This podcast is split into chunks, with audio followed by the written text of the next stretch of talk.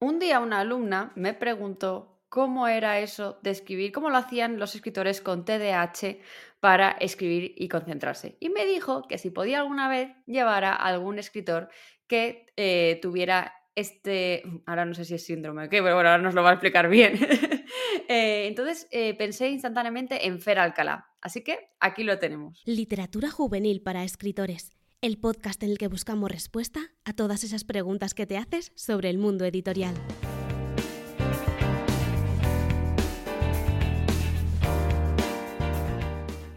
Hola, aquí está Fer Alcalá, encantadísimo de estar contigo. Me encanta porque Fer viene una vez al año al podcast. Ay, yo feliz. Y no, yo encantada. La verdad es que cuando te eh, yo pensé en ti dije, sé que tienes TDAH, lo has puesto y veo que haces reivindicación por redes sociales porque hay gente que yo creo que sé que tiene, pero no la veo hablar demasiado del tema y digo, pues tampoco voy. No, claro. ¿Sabes? Digo, la Fer que veo que le gusta y que, o que al menos hace. Apología. que habla de ellos sin tapujos. Exacto. Digo, voy a, voy a traerle para hablar del tema. Pero antes, eh, Fer es coautor de un montón de novelas junto a Georgia Alcalá. A Georgia Costa, Costa, claro, Alcalá claro.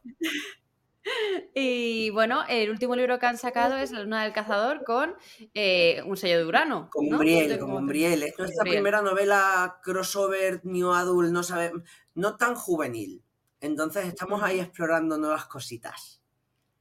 ¿Y qué, de qué va? Cuéntanos un poquito. Pues a ver, es un thriller paranormal con su dosis de fantasía, porque somos Costa Alcalá, pero por ejemplo, eh, ¿cómo que por ejemplo, Fernando? Cuenta de qué va. Pues Efectivamente. en, en Irlanda hay un maravilloso centro de rehabilitación a través de las artes, al que a mí me encantaría ir, porque te curan de tus adicciones y de tus cosas a través de clases de pintura, de clases de, de todo lo que me gusta. Pues eso, pero resulta, ahí va, ya está embrujado. Y en, está en una isla en Irlanda y hay una maldición y nuestros cinco protagonistas pues escuchan el grito de una banshee que implica que uno de ellos va a morir. ¿Cuál? Pues habrá que leer el libro, pero es como una cuenta atrás para evitar esa muerte y bueno, además de los fantasmas de los protagonistas, su dosis de salsa, sexo, en fin, no nos hemos cortado. ¡Wow! Claro, es que, podíamos subir un poquito la edad, oye. Eh, pues ya sabéis, quien esté escuchando y quiera mm, dosis de magia y spicy, ahí tiene. hay mucho spicy, porque además me encargo yo. Ah, bueno. No, yo también, pero yo más. Es como, no, no, más, más salsa.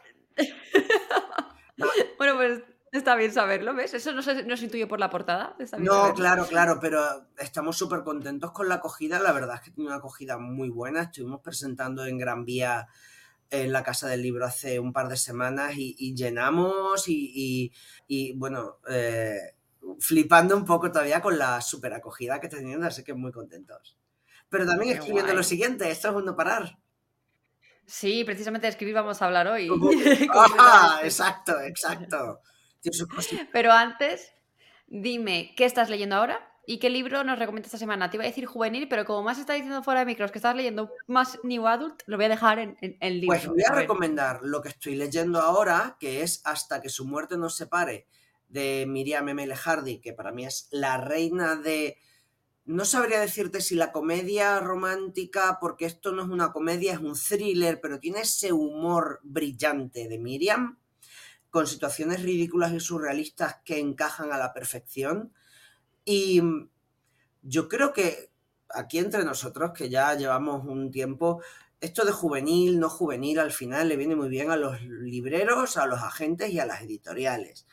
Pero es un libro que puede ser leído por cualquier tipo de público y yo lo recomiendo porque si Miriam escribe de miedo, este lo ha escrito con terror. O sea, Sí. me ha quedado fatal la metáfora. Eh, quiero decir que, está súper bien y me está encantando, porque además tiene una subhistoria, habla de temas que a mí me interesan. Dentro de todo el thriller de mm, muerto, eh, no quiero spoiler, pero leedlo porque me está encantando. Bueno, pues nos apuntamos a Miriam, porque Miriam ya sabemos que es, o sea, escucharla en historias ya es descojonarte, leerla también directamente. Es, es que es- alucinante como con un par de frases puede hacerte reír tanto. Impresionante. Tanto, y pensar mientras te ríes, es, eh, eh, la odio mucho porque lo hace muy bien. Bueno, eso es admiración, en parte. Ese odio es como... Odio, odio a Como- Miriam Emel Hardy. Ah, la quiero mucho. que te saquen de contexto por aquí, que le manden el audio. Es que se lo voy a mandar yo. Me parece maravilloso.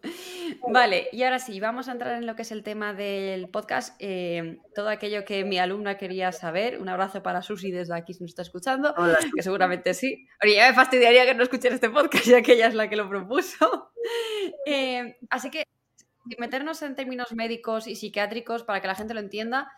Lo primero es lo primero. ¿Qué es el TDAH? A ver, vamos a aclarar también que yo soy filólogo, soy profesor de secundaria, no soy ni psiquiatra ni psicólogo. Lo que ocurre es que soy una persona muy curiosa y cuando me lo diagnosticaron yo quería saberlo todo. Y ese querer saberlo todo también forma parte del TDAH, pero ya hablaremos de, de- de todo esto. Pues podemos decir que el TDAH ahora mismo es el trastorno por déficit de atención e hiperactividad. Pero el DSM-6, creo que es el próximo que va a salir, el DSM, digamos que es el libro de psicología donde se incluyen todas las condiciones y trastornos, como el manual, ¿no? La Biblia de un psicólogo que quiera diagnosticar.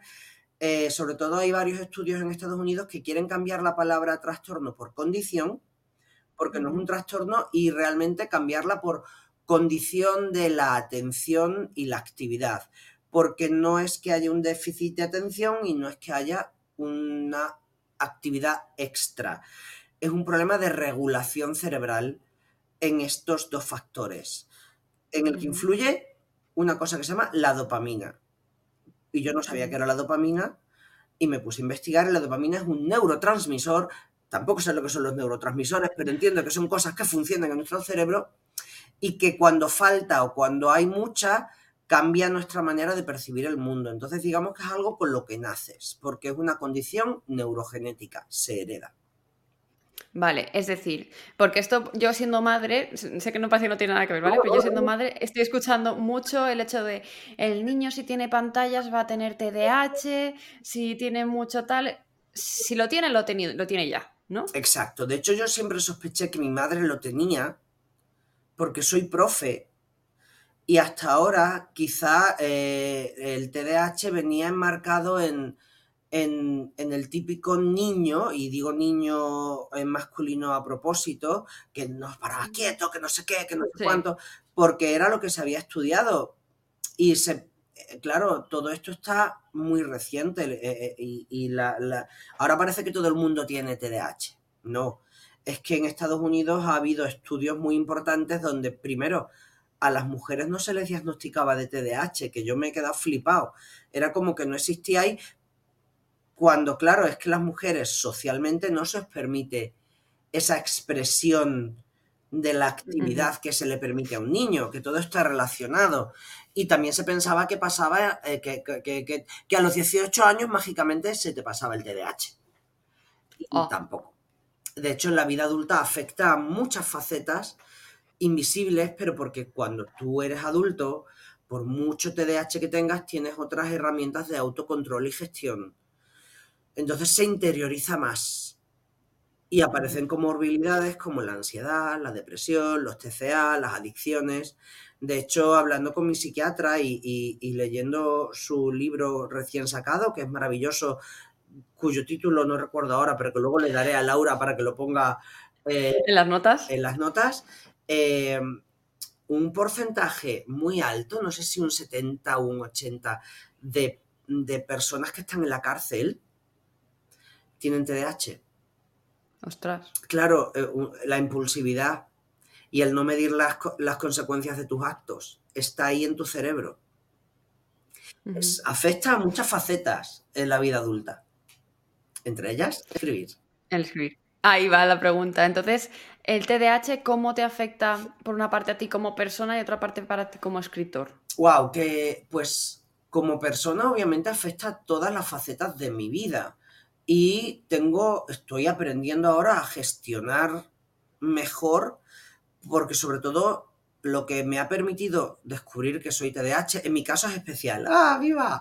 Yo tengo una cosa que se llama doble excepcionalidad. Puede haber doble y triple excepcionalidad. De hecho, puede que yo tenga una triple excepcionalidad. Lo explico. Yo tengo TDAH, pero también tengo altas capacidades. También he nacido con ellas. ¿Qué ocurre? Que mis altas capacidades han suplido muchas de las carencias del TDAH, ¿no? Yo he tenido éxito eh, académico, yo no he tenido ningún problema porque tenía altas capacidades y además soy LGBT, con lo cual se ha juntado ahí una bomba que ha explotado a los 38 años. exploté con un burnout de la leche del que no me he recuperado hasta que no he estado viendo las causas por las que ah, eh, tuve eso. Y a la hora de escribir, pues mira, te lo voy a resumir con una frase si no escribiera con Georgia, probablemente no acabaría ninguna novela. Wow. Pero tú has acabado novelas escribiendo solo. He acabado novelas escribiendo solo, pero muy cortitas, en periodos de mi vida muy calmados, y porque hay una cosa dentro de tanto del autismo como del TDAH que se llama hiperfoco. Y es que te entra una obsesión y te queda, o sea, tu obsesión. Pero son intensísimas, pero tienen una fecha de caducidad si no has acabado la novela durante tu hiperfoco, te vas a aburrir de ella, te va a entrar otra historia y la vas a dejar medias. Y eso me ha pasado toda la vida, ¿eh? He acabado yo solo cuatro novelas, de las cuales publicadas hay tres. Pero son, no son novelones como los que escribo con Georgia. O sea, una es una dos son infantiles, de sus 200, ciento y pico páginas y el otro es una comedia romántica que fue mi primera, por tanto sí que me duró la obsesión durante más tiempo porque no solo fue mi primera novela, sino fue decir, hostia, esto de escribir me mola. Pero sí, eso te lo puedo resumir con eso, por muchos motivos, por el hiperfoco y porque, claro, es un cerebro que no, que no calla y no para. Y las ideas, ¡pum, pum! Ahora quiero escribir esto, ahora quiero escribir lo otro y es un caos. ¿Se puede tener hiperfoco sin, sin tener TDAH? Sí, lo que ocurre es que no. No, lo digo porque a lo mejor alguien que nos está escuchando diciendo, a mí me pasa, ya tengo. vamos a ver. Eh, el autodiagnóstico o la autodeterminación está muy bien porque como adultos nadie nos conoce mejor que nosotros y, y, es importante saber reconocerlo, pero debe darse una serie de síntomas, condiciones muy alargado en el tiempo y sobre todo que condicionen tu forma de vivir y que también te, te, provoquen cierto malestar. Al final, eh, con este libro que, te voy a recomendar, que es de mi psiquiatra, que, lo acaba de sacar, que es como el TDAH para cuñados, es un, es un libro que se entiende muy bien y que es para personas que no creen en el TDAH también o, o para una persona que, lo, que lo sospecha. Es muy cortito y muy claro y dentro de lo científico que es, porque está escrito por una psiquiatra, eh, está muy bien por lo menos para saber si vas por ahí o no. Pero claro, son cosas que pasan a personas neurotípicas también. Pero son muchas cosas que sean. O sea, al final todo es un compendio de cositas que te, que te marcan, pero sobre todo el marcador es biológico y neurológico. Pero el hiperfoco no pasa a todos. ¿Quién no tiene obsesiones? A mí también me pasa a veces que digo, tengo un momento muy obsesivo por una novela, por una historia, que también pienso, si no avanzo lo suficiente durante este tiempo, no la voy a acabar. Pero sí que es verdad que, aunque se me pase la obsesión, sigo escribiendo después. Claro, yo no. Pero, tengo esos momentos de decir, wow. Yo no, porque. Perdón si se escucha un bebé llorando de fondo, ¿vale? Perdón si se escucha un gato.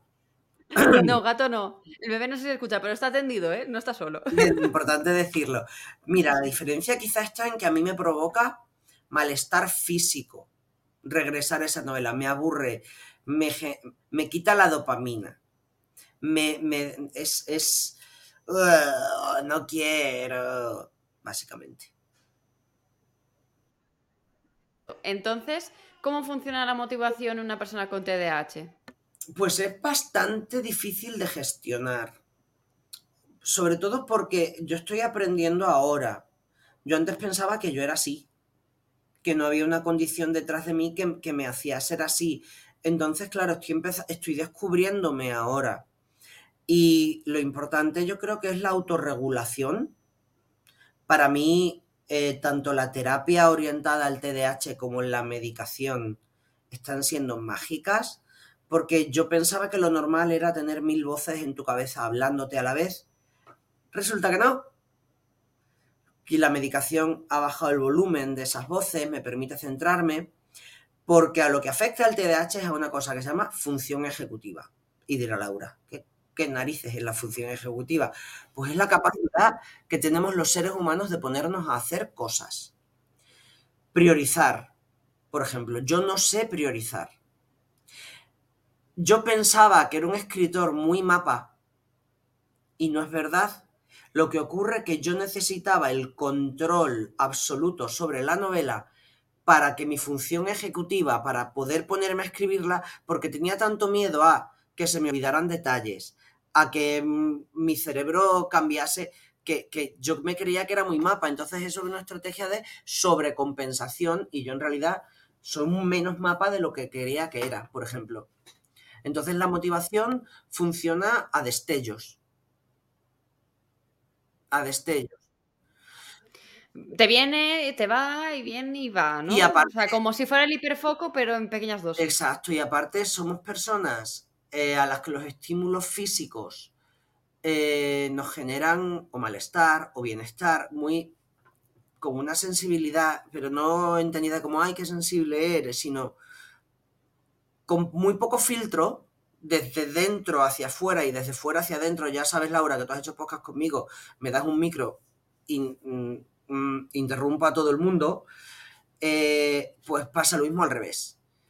Eh, es como yo necesito ruido constantemente en mi casa, poner la radio, poner música, poner la tele aunque no la vea para callarme. Por ejemplo. Y yo pensaba que eso era lo normal, ¿no? Es el TDA. Y entonces es muy difícil entrar en el periodo de concentración. A nosotros los pomodoros no nos funcionan. Porque, claro, sientes tanta presión en rendir durante un periodo determinado de tiempo tan pequeño y sabes, porque tú te conoces que tu cerebro no va a atender, eh, no va a entrar en ese momento, porque no, entonces te genera más ansiedad y no haces nada. Nuestro cerebro son 500, 500 eh, ventanas abiertas del navegador, haciendo así. Hola, hola, hola, una otra, ¿no? Entiendo. Entonces, yo creo que, que, escribir con TDAH es difícil, pero no imposible. Concha Perea tiene TDAH y, por ejemplo, a ella la medicación no le funciona y tiene sus estrategias para lograrlo, pero si, pero si os dais cuenta, Concha es una escritora lenta, precisamente por el TDAH. Tiene que estar metida en muchas tareas y haciendo muchas cosas distintas para no aburrirse, para no entrar en oscuridad que si no fuera por Georgia no escribiría. Claro, porque primero, Georgia tira de mí. Segundo, hay una parte de compromiso.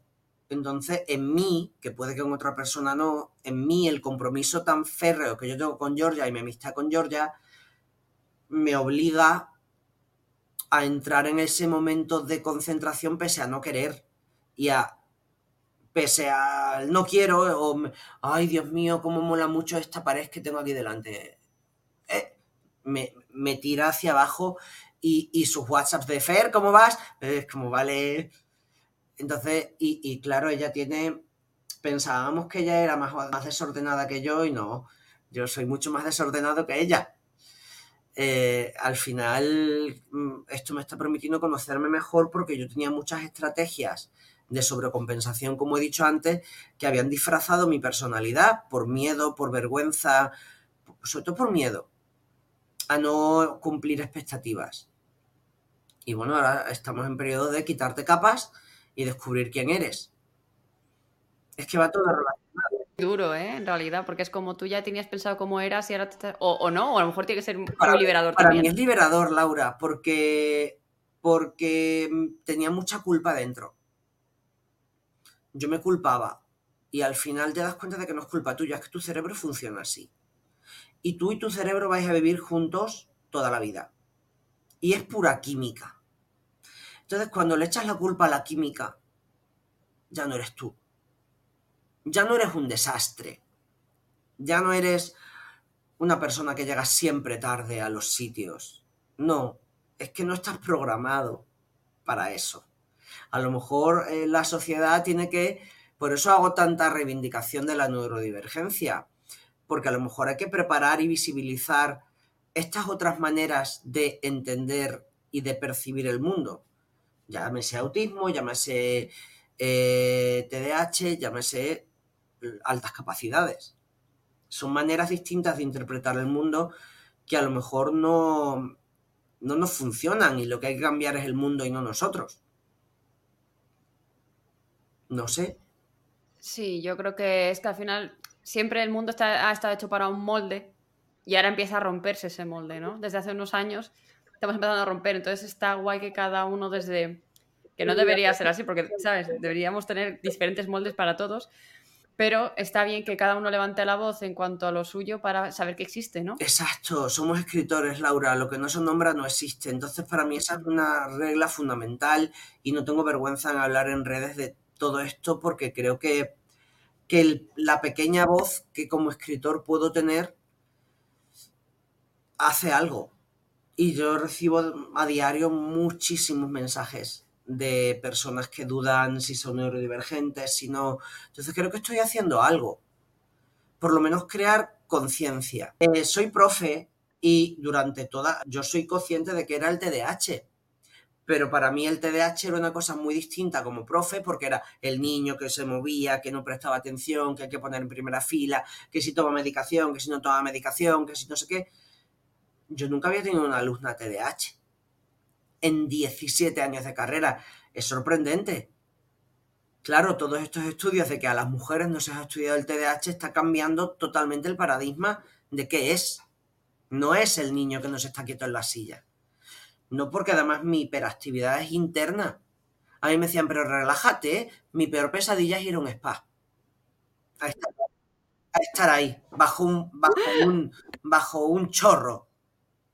Porque mi cabeza no se calla. ¿Sabes? Hay muchos tipos de hiperactividad. Entonces, claro, no es tanto que también la tengo, la hiperactividad física, ¿no? Si ya cambié de postura cinco veces en lo que llevamos hablando, pero, eh, sobre todo mental. Y eso a, a un escritor le afecta porque la concentración es complicada. No, estamos dándole respuestas a Susi. ¿Tú crees? Que sí. Además, ella creo que me, que me, creo no, me pidió. Creo no, mi cerebro está un poco roto también, pero lo mío es por otras cosas. Cansancio y demás. Em, estuvo pidiéndome que pidiera consejos sobre escribir con TDAH. En plan, ¿qué hacer en casos de tener. Sí. ¿Cómo, afrontarlo? Vaya. ¿Cómo afrontarlo? Pues mira, lo primero y lo que mejor me sirve a mí es quererme. Porque yo me abroncaba yo me echaba la culpa. Entonces, en el momento en el que la culpa ha desaparecido del espectro, en el que entiendo que esto no, no es culpa mía, que es mi cerebro y que es química, desaparece gran parte de la carga. Entonces, al desaparecer parte de la carga, tienes más espacio para respirar y más espacio para centrarte. Y yo creo que, que es un trabajo que no se puede hacer de un día para otro. Es un trabajo de reconocer tus rutinas. Por ejemplo, yo siempre he dicho, yo escribo mejor por las mañanas. Claro, escribo mejor por las mañanas porque mi cerebro está menos saturado. Por eso escribía mejor por las mañanas. Entonces, a mí la medicación, por ejemplo, lo que ha hecho es que mi cerebro no se canse tanto. Pero reconocer tus rutinas, reconocer tu biorritmo, para mí, eh, yo tengo eh, el Apple Watch, me lo recomendó mi psiquiatra, yo no le yo, yo pensaba que esto era una cosa que me iba a distraer en lugar de centrar, pero bueno, cuando le quitas todas las notificaciones, eh, yo tengo una cosita que me, me, me pregunta cada X cómo estás. Entonces, llevo haciéndolo un mes, entonces estoy viendo los picos de cómo estoy y puedo aprovechar ya tengo un, mes de evaluación para saber mis ritmos de sueño, mi, cómo me afecta, puedo evaluarme a mí mismo y, en función de eso saber cuándo voy a rendir mejor a la hora de escribir. No te obligues a hacer el mapa. Queridos escritoras, escritores con TDAH, no vais a hacer mapas. Podéis dibujarlos, pero planificad en corto y poneos metas posibles y diarias. Porque si nuestro problema es que eh, la dopamina, que digamos que es la hormona del premio, no funciona bien, si no te das premios, vas al hoyo. Entonces tienes que permitirte unas metas diarias y cortitas y, o sea, y realistas. Luego puedes ir ampliando, ¿no? A medida de, de, Porque a lo mejor se te ha quedado corta. Pero primero mejor quedarse corto y darte un premio y que tú te sientas satisfecho con tu trabajo a no estar eternamente frustrado como estaba yo, porque nunca cumplía. Porque además da vergüenza. Da mucha vergüenza reconocer que llegas tarde. Da mucha vergüenza reconocer que tu casa está desordenada. Da mucha vergüenza reconocer que has entrado en un hiperfoco de mm, cómo se fabrican las grapadoras que es que es un problema muy grande porque como estés documentándote no paras nunca y no has hecho lo que tenías que hacer. Mira, yo tengo un proyecto, esto es premicia, Laura, para tu podcast. Hay un proyecto que quiero hacer yo solo, que está ambientado en la época victoriana, que es sorpresa, ¿no? Que es mi preferida. Había un terror enorme ¿eh? a enfrentarme a ese proyecto y empezar a escribirlo y pude, o sea, dentro de todo lo que es el TDAH existe el llamado impuesto TDAH, que es que como somos tan impulsivos y tenemos tan mala gestión económica y atendemos, o sea, yo me he tenido que desinstalar Amazon del móvil, ¿vale? Hasta ese punto, claro, Laura. O sea, yo soy muy impulsivo, yo no gestionaba mi economía nada bien. Y da vergüenza, se supone que eres un adulto funcional. Y son cosas que has ido enmascarando, que es otro concepto importante de, del TDAH y del autismo, ¿no? Enmascarando, ocultando, guardándote para mostrar esa imagen de adulto funcional. No te voy a engañar. O sea, yo ya tenía, antes de eso, 353 PDFs que no están disponibles en España de época victoriana de documentación, ¿vale? Wow. Sí, también soy filólogo inglés, es decir, eh, va en mi formación. Pero eh, cuando este proyecto se me metió en la cabeza, en noviembre de 2021, creo que me leí y me compré veintipico libros de la época victoriana porque sentía que no estaba preparado para enfrentarme a ello y claro, pum, pum, pum, pum, pum, entras en el bucle, entras en el bucle y cada vez quieres saber más y no paras. Pero, ¿qué pasó? De pronto se me pasó la obsesión y esos libros están ahí. Y el proyecto está ahí. Ah, lo haré. Tengo el conocimiento ya, creo. Y si no, no pasa nada. Te pones a escribir y ya te documentarás después, ¿no? Ya le darás. Pero eh, es. Cada persona es un mundo, pero es un cerebro que no funciona como una persona. Es que odio la palabra normal, pero como una persona neurotípica eh, eh, que esperas que funcione. Y como tú mismo esperas funcionar. Entonces es un proceso largo de aprendizaje y de, y de autodescubrimiento. Y no te puedo dar ninguna herramienta que funcione universalmente precisamente porque, como toda neurodivergencia, hay un espectro. Dentro del espectro tú puedes estar más en el tipo inatento y menos en el tipo hiperactivo, o pueden darse en diferentes épocas en ti la hiperactividad y la falta de atención. Entonces, vas a tener que hacer un trabajo muy diario de autoobservación y de autocuidado y de autoconsolación y de no pegarte broncas si no sale. Yo creo que eso es lo más difícil. Porque al final una novela sale, antes o después, mejor o peor. Y, diferenciar los roles de escritor, lector y editor también es muy importante. Cuando escribes eres escritor, cuando editas eres editor y cuando lees tu propio libro eres lector. No mezcles los tres papeles. Escribe. Mejor. O sea, el nano es maravilloso para un TDAH. Porque te permite estar un mes hiperfocalizado. De hecho, yo empecé con el nano. y se me olvidaba ir a trabajar. ¡Qué sorpresa! Ahora entiendo. Te lo juro. Me veo. O sea, me veo, pero sé que en un momento tiene que ser una, mierda, ¿sabes? Yo ahora, después de. Estamos hablando del 2004, que fue cuando yo empecé a escribir en serio. Ahora me meo. La puta vergüenza que me dio a mí, ¿qué coño le digo? Yo, a ver, trabajo, que yo era becario de la universidad. A ver, ¿qué nos vamos a pensar aquí? Que yo servía cafés, ¿eh? Y hacía fotocopias. Pero no fui. ¿Está escribiendo? mejor excusa que hay en realidad, ¿eh? Claro, O sea, claro, pero ¿qué, di- qué dices? Pues está malo. Ya. Entonces, cuando has tenido que poner a lo largo de tu vida tantas excusas para ocultar esos fallos, cuando eres adulto tienes una mochila de culpa y vergüenza súper pesada. Y que te digan que es TDAH y que es el TDAH. Y entonces permitirte ese, ese espacio de, hostia, pues no era tan desastre, no era tan, tan, tan, tan, tan, tan inútil te permite funcionar mejor. Y de eso se trata, ¿no? De ser funcional sin sucumbir en el capitalismo, sin caer en la productividad absoluta. Porque yo tengo muchos problemas con la productividad.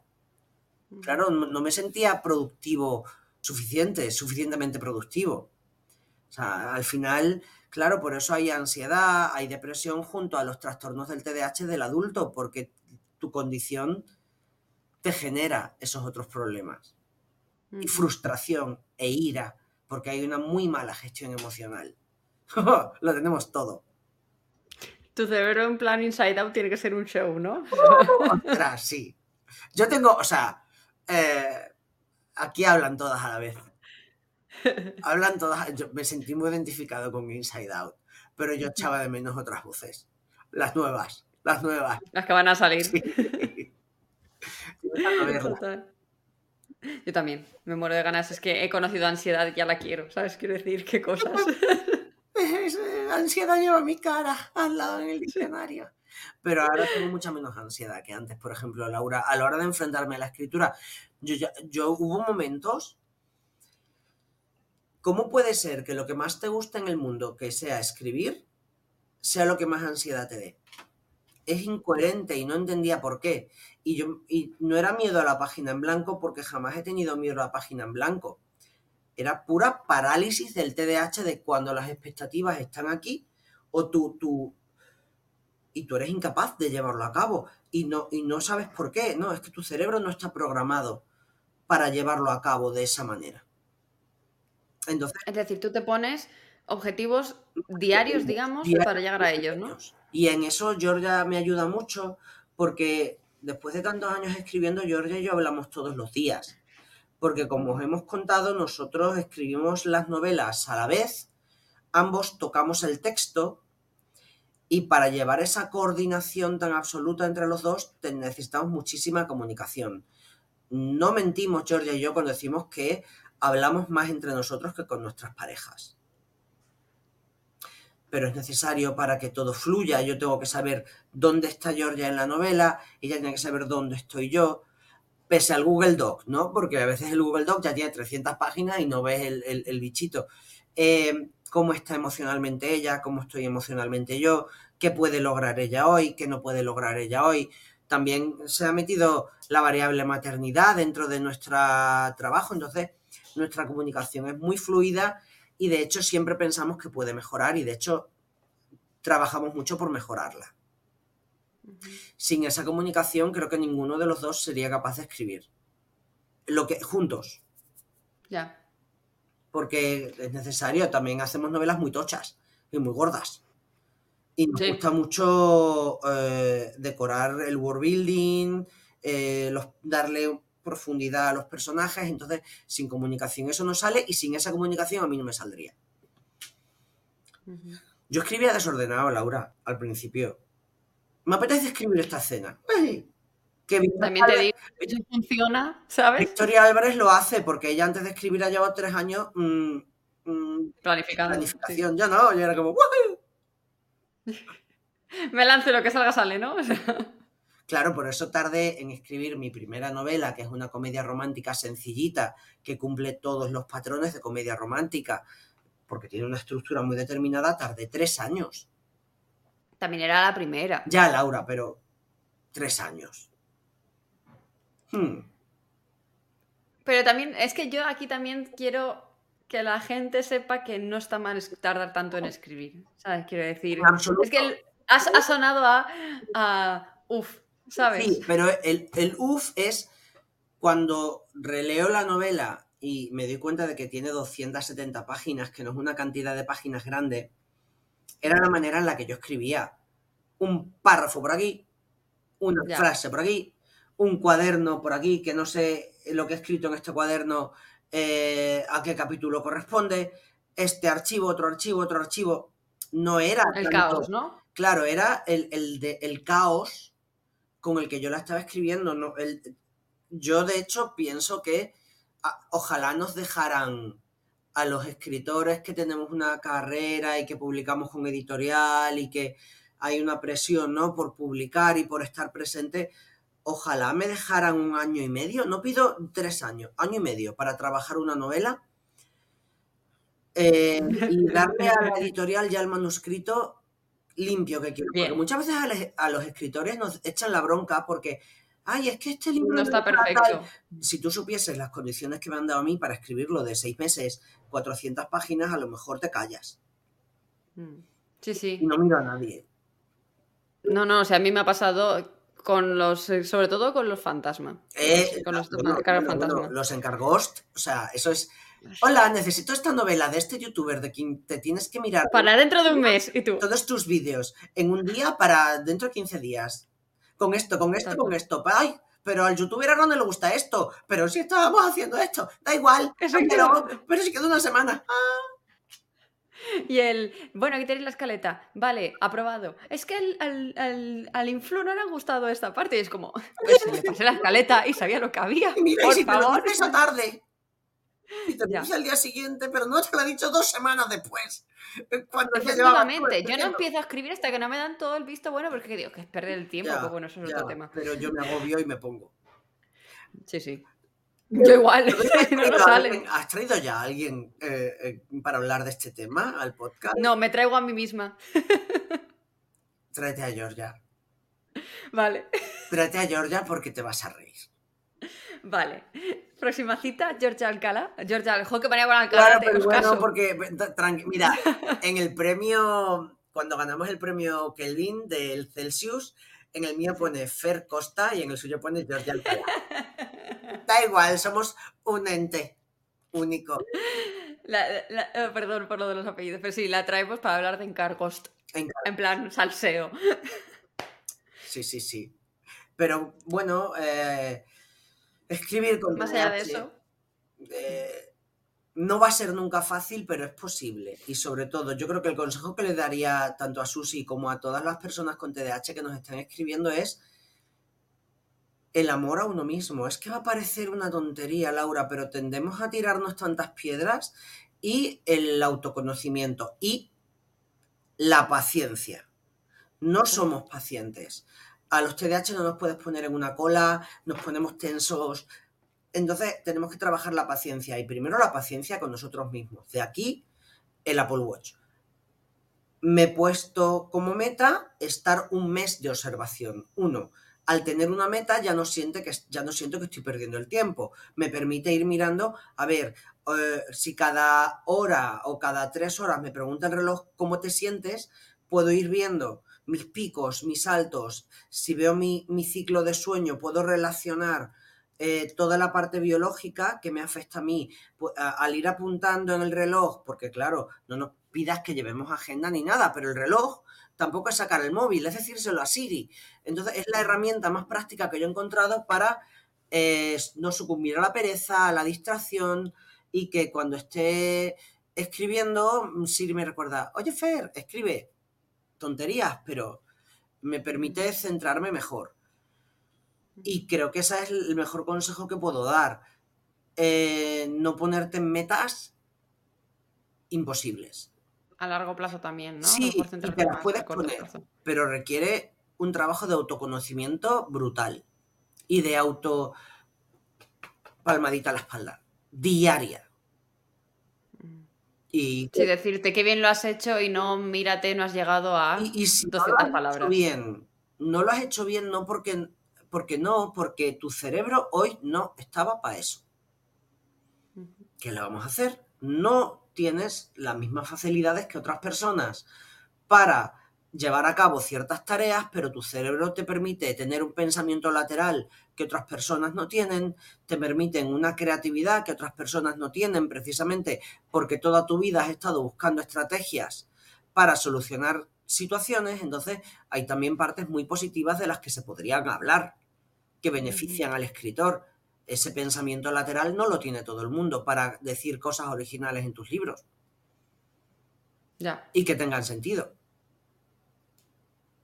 Entonces, bueno, no todo es malo, ¿eh? Pero lo importante es reconocerlo. No reconocerlo de, oh, no, me niego a ser TDAH. No, no. Que te lo digan. Si tienes dudas, acude a un especialista. Pero no a cualquiera. Investiga. Ve a una persona especializada en TDAH. En España estamos muy atrasados. Si te metes en TikTok, si te metes en Instagram y, y te metes en el mundito ADHD, como se llama allí, o sea, nos llevan años luz.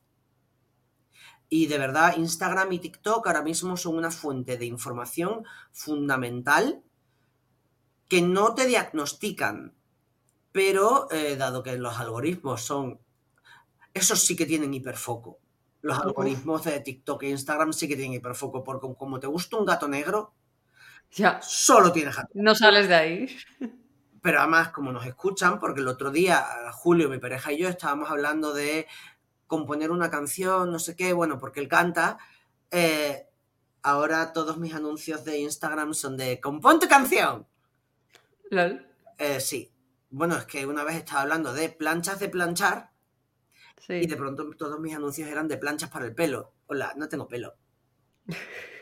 Sí, sí, es alucinante. Yo sí que doy por hecho que nos escuchan. O sea, Pero, esto es eh, paranoia. Quien sepa inglés, eh, eh, también te puedo dar cuentas que, que creo que merece la pena seguir porque dan información muy importante que me ayudan a mí, pero son solo para ese primer paso de ¿lo soy o no lo soy? Y si tienes dudas, eh, el- la autoevaluación, el, el autorreconocimiento, el autodiagnóstico, no vale, porque es una condición neurológica. Por tanto, no estamos hablando de cosas banales.